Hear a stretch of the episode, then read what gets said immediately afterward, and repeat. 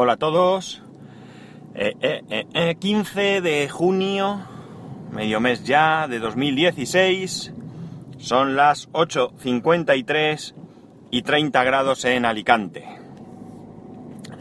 Miedo me da a la mañana cómo va a ser, porque si a estas horas ya tengo 30 grados, en fin, ya veremos. Y el coche estaba a la sombra, ¿eh? Bueno, ya vuelvo a grabar con el coche de siempre, con el coche del trabajo, ya me lo han devuelto.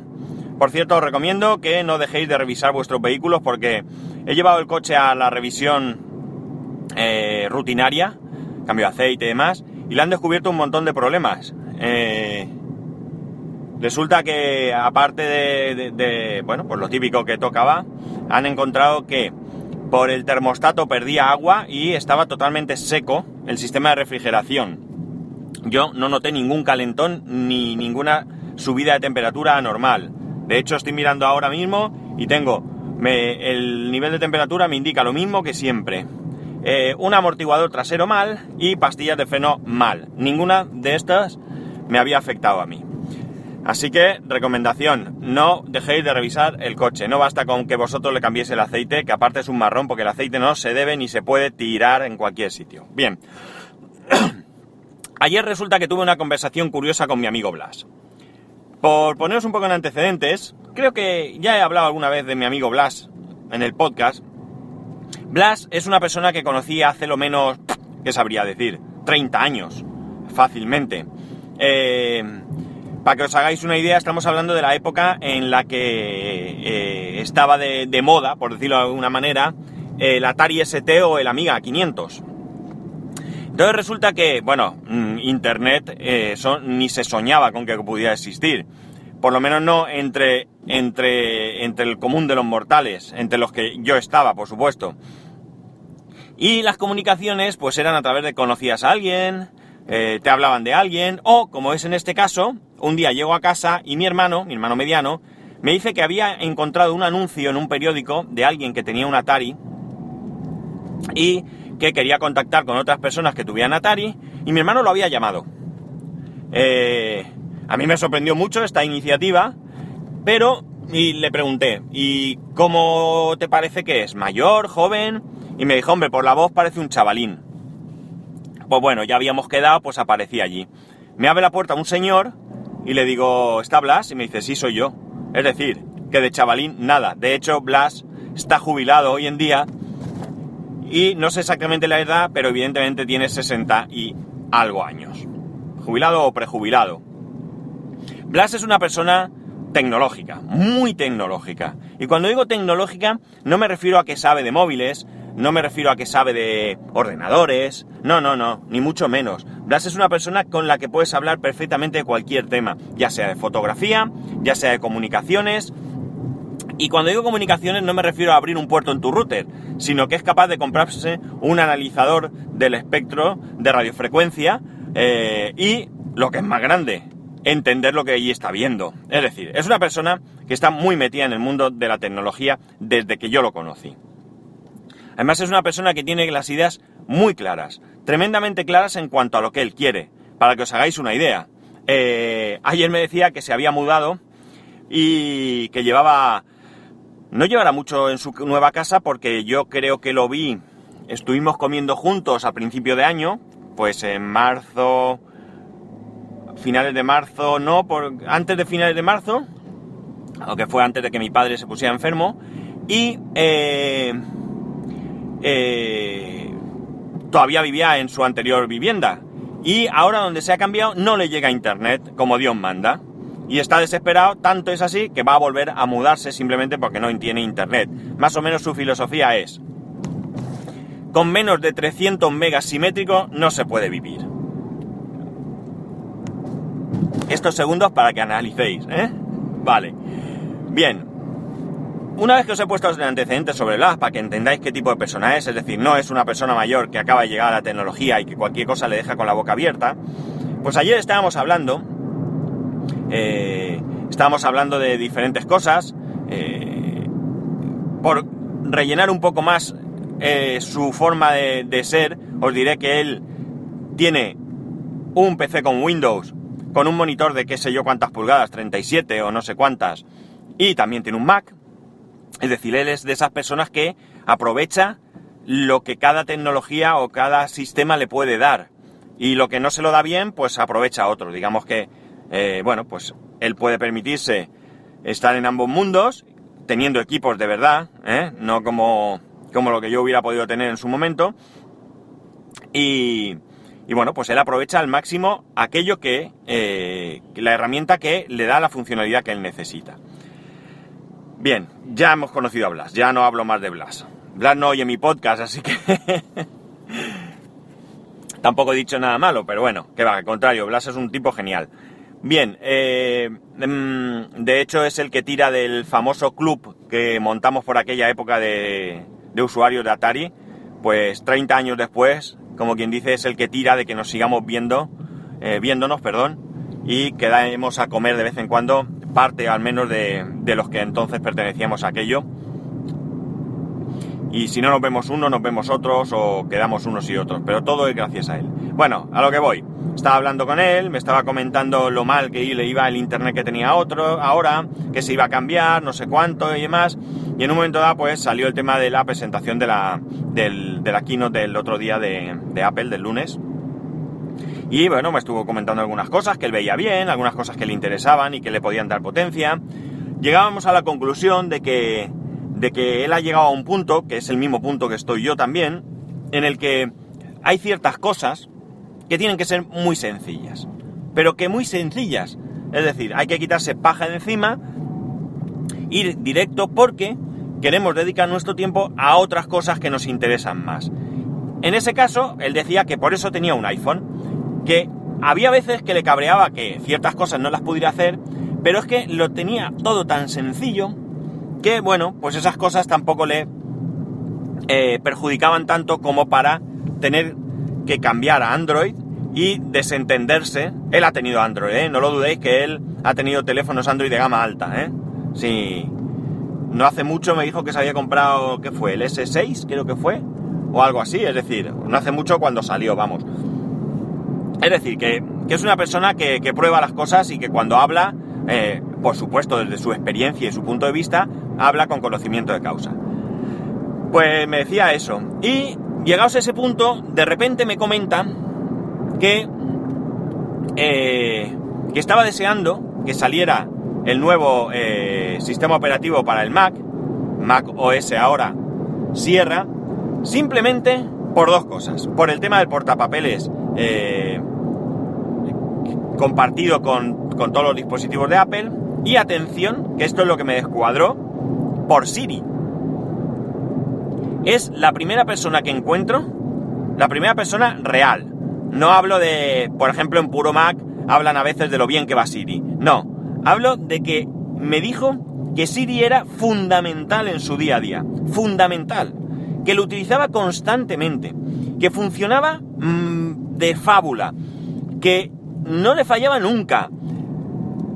Que era un constante, un constante, que lo hacía todo con Siri, todo. Búsquedas, mm, no sé. Me, empezó a decir todo lo que hacía con Siri y de verdad, de verdad, que me quedé alucinado porque yo no uso Siri. Vamos, ni uso Siri, ni he usado ningún asistente de voz jamás. Eh, más allá de hacer alguna prueba por la gracia de decirle a Siri cualquier tontería y ver cómo responde. Pero me decía que, es primordial, que Siri para él es, vamos, que prácticamente eh, con menos de 300 megas eh, simétricos no se puede vivir y sin Siri tampoco. Algo así me llegó a, a, a decir. Entonces, claro, a él se le había abierto una puerta brutal con el hecho de tener Siri en el Mac, ¿vale? Yo creo que él tiene un Mac portátil, si no me confundo. Eh, si no me confundo, no. Si no ha cambiado de equipo, porque él también cambia de equipo como yo de calzoncillos. Tenía un, un portátil, un... Pues no sé si tenía un MacBook de 17 pulgadas o algo así, vamos. La cuestión es que a mí me dejó descuadrado, descuadradísimo, no porque él utilice Siri, porque bueno, cualquiera me hubiera descuadrado igual, sino por el énfasis que puso en lo importante que era Siri en su en su en su uso diario. Le dio mucha importancia al tema de la salud también, le, llamó la atención el hecho pues eh, de que cada vez iba más el tema de la importancia de, los parámetros de salud, el, hecho de poder con una simple pulsación llamar al 900, bueno, 911 en donde corresponda, al, al 112, es decir, a emergencias, es decir, que se estaba invirtiendo tiempo en que mejorase la salud, pero sobre todo, sobre todo, le llamaba, eh, me, me, hacía hincapié en que para él Siri era una grandísima herramienta de uso diario y constante. Eh, búsqueda de música, eh, yo qué sé, me dijo un montón de, de, cosas que sí, que si te pones a pensarlos es fácil, pero, pero que como digo, a mí no se me plantea en ningún momento ponerme a darle a Siri ningún tipo de uso. Y ojo, que yo en el coche, con el Apple Watch, ¿eh? sería muy, muy eh, un candidato eh, muy grande a utilizar Siri habitualmente. Porque podría, pues no sé, tendría que probar a ver cómo me va el cambiar de capítulo y cosas de esas en Overcast con Siri. Creo que no se puede. A partir de ahora supongo que se podrá. Pero sí podría buscar direcciones cuando quiero cuando tengo que ir a una determinada dirección, pues con Apple Maps podía darle yo la dirección. Eso sí que lo he probado alguna vez y va bastante bien. Mm, no sé, algunas cosas podría ir haciendo, llamar por teléfono, yo qué sé. ciertas cosas que podría utilizar yo con Siri, pero que no me pongo a ello. Eh, también es posible que sea una cuestión eh, no, no creo que sea una cuestión, fíjate, iba a decir que puede que sea una cuestión de, vergüenza, pero no porque, porque yo grabo en el coche como estoy haciendo ahora y estoy de lo más tranquilo, de lo más relajado, a diferencia de cuando ayer grabé por la calle, que creo que bajé incluso el volumen de la voz. Yo creo que hablo muy alto cuando, cuando estoy grabando ahora, por eso muchas veces me da tos, porque me pica la garganta, porque trato de hablar alto para que se oiga bien. Y por la calle pues me sentí un poco ridículo. Entonces, no creo que sea eso, sino simplemente que no tengo la costumbre, como en otras cosas, de utilizar Siri. Eh, también me acordé de una noticia que leí de una mujer que eh, salvó la vida de su hijo gracias a Siri, entre comillas. Y esto fue porque la mujer estaba en su casa, iba con su móvil en la mano y de repente vio que su hijo estaba sin sentido en el suelo. Eh, empezó a practicarle una, reanimación eh, y mientras lo hacía recordó Siri y a través de Siri hizo llamar a emergencias y eh, bueno pues enseguida sin parar de realizarle la reanimación a su hijo pudieron llegar los servicios de emergencia y pues gracias a Dios salvarle la vida al, al niño es decir que los asistentes de voz no Siri, sino los asistentes de voz, está Cortana, está Google, etcétera, pues es evidente que pueden tener su utilidad. Pero como ya comenté en una ocasión, eh, todo es cuestión de acostumbrarnos a ello. Eh, el mismo ejemplo que puse entonces lo voy a volver a poner. La primera vez que a mí me sonó mi primer teléfono móvil en el bolsillo, que iba por la calle, eh, miré para todos lados como avergonzado. Como si yo estuviese haciendo algo malo. Cosa que evidentemente no estaba haciendo y, me dio mucha vergüenza sacar el teléfono y contestar la llamada. En cambio, hoy en día, eh, todo el mundo tiene un teléfono. Es raro encontrar a alguien que no tenga un teléfono móvil y que vaya por la calle no solo hablando, sino eh, mandando mensajes, eh, consultando cosas o lo que sea. quería comentaros esto porque de verdad que me llamó tanto la atención encontrar a alguien que de verdad le sacase ese provecho a Siri que, enseguida eh, lo puse en la lista de temas a tratar con vosotros. ¿Qué hacéis vosotros? ¿Utilizáis el asistente de voz?